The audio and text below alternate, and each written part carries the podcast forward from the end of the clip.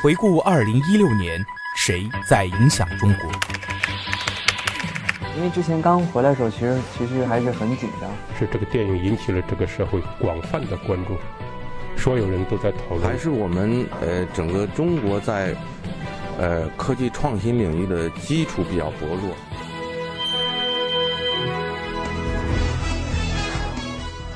影响有影响力的人，中国新闻周刊。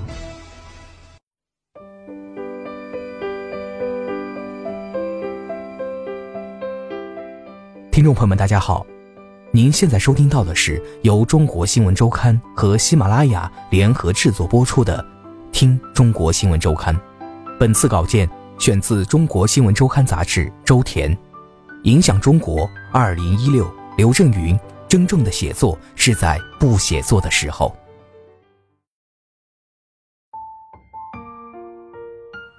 那么，二零一六，谁在影响中国？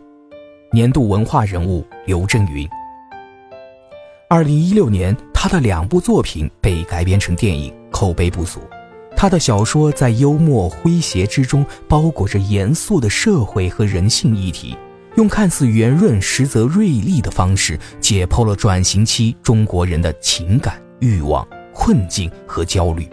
在中国作家谱系中，他是少有的一位可以在娱乐界。和严肃文学之间自由穿梭的作家，多年以来，他一边举重若轻地用影视呈现自己的思考，一边不断地向人心和人性的深处努力挖掘。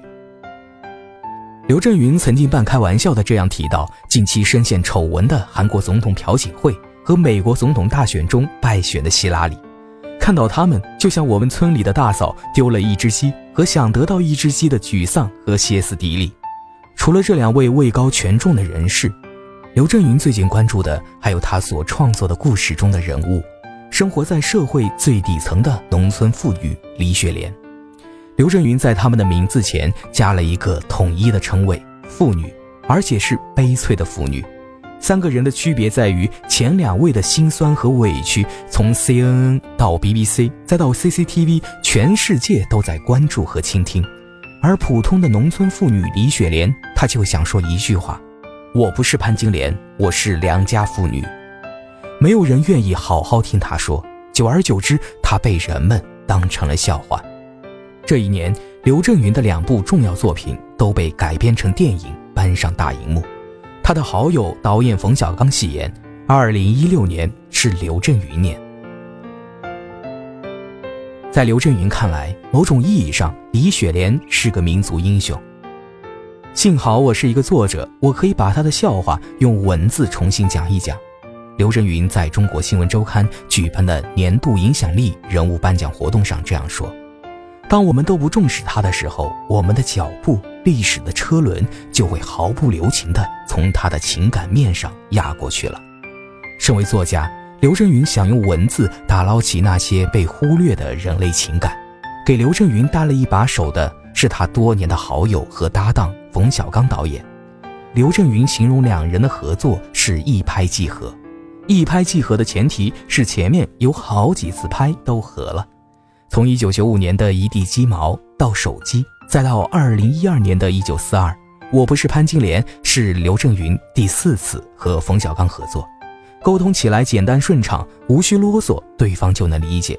这是刘震云选择谈话对象时最看重的。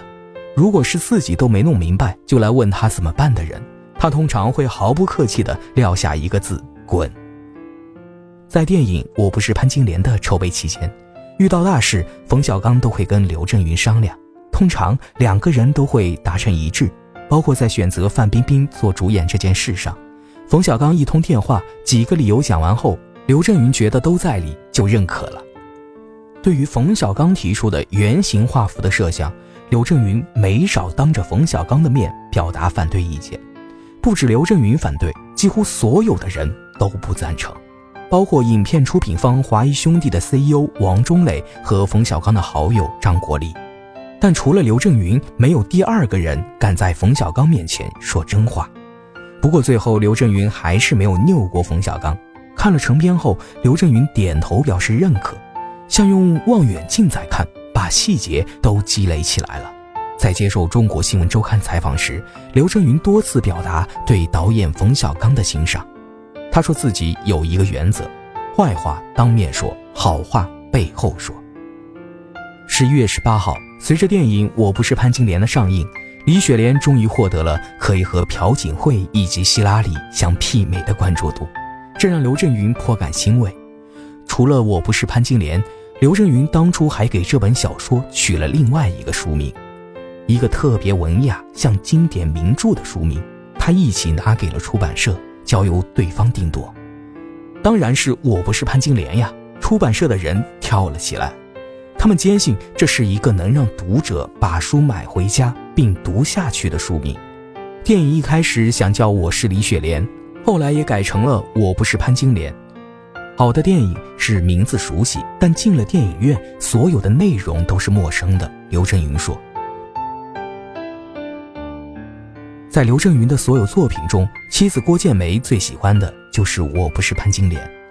郭建梅是中国第一位全职公益律师，为那些告不起状，同时也不知怎么告状的妇女做免费法律援助是他的工作。他已经做了几十年，底层妇女的辛酸遭遇他见过太多。他很惊讶，刘震云能把官场和底层劳动者的生活和心理描绘得如此贴切。今天就碰到一个奇事，我来这里开会，车刚进院子，突然一个妇女就把我的车给拦住，我把她叫到跟前，问她：“你过来，说说情况。”她说：“我要告状。”刘震云在小说中这样总结。有一种贪污腐败，叫身在其位不谋其政。作为一介草民，他只能执拗于在权力层级中上访申诉。但是现实告诉他的是，这种抗争是永远看不到结果、走不到头的悲剧。十一月十八号，电影《我不是潘金莲》全球首映，郭建梅在微信朋友圈写下这段文字。在他看来，这是典型的中国式告状。你要告谁？不是你找案子，他要告七八个人，快到政府大门口，给我他妈的处理那个那个那个妇女告状的事情。到他那个市的市长，你还在那干什么？等着给你发勋章吗？到他那个县的县长，你要干什么？深更半夜的，拉拉扯扯，你像什么样子？到法院院长。做了几十年公益律师，他感叹这虚构的故事并不虚幻。现实中的情况甚至有过之而无不及。在央视主持人白岩松看来，我不是潘金莲最厉害的地方在于细节的魅力。近日，在清华大学的一场讲座中，他提到书中的一处细节：一个上访的哥们儿春节去车站买不到票，灵机一动，哎，找了一个白布条，上面写着“我要上访”，往脑门上一贴，不一会儿被人送上回家的火车，还是软卧。白岩松话音未落，台下学生的掌声和笑声已经响起，这是典型的刘震云式幽默。众人笑过之后，紧接着就是一声声的叹息。这是我拍喜剧的第二十个年头，我也变成一老头了。按理说，一个老头成天逗人乐。确实是有点老不正经，但如果你要说我诚心逗人乐，那纯属误会。我没那么大本事，只是那些事情本身就很可笑。其实，冯小刚在他为电影《我不是潘金莲》所拍的宣传短片中这样说：黑白画面中，冯小刚看起来的确苍老了不少。这一次。他把我不是潘金莲依然定位成喜剧，可这句话中却饱含忧伤。不见鲜血，却比见血更悲凉。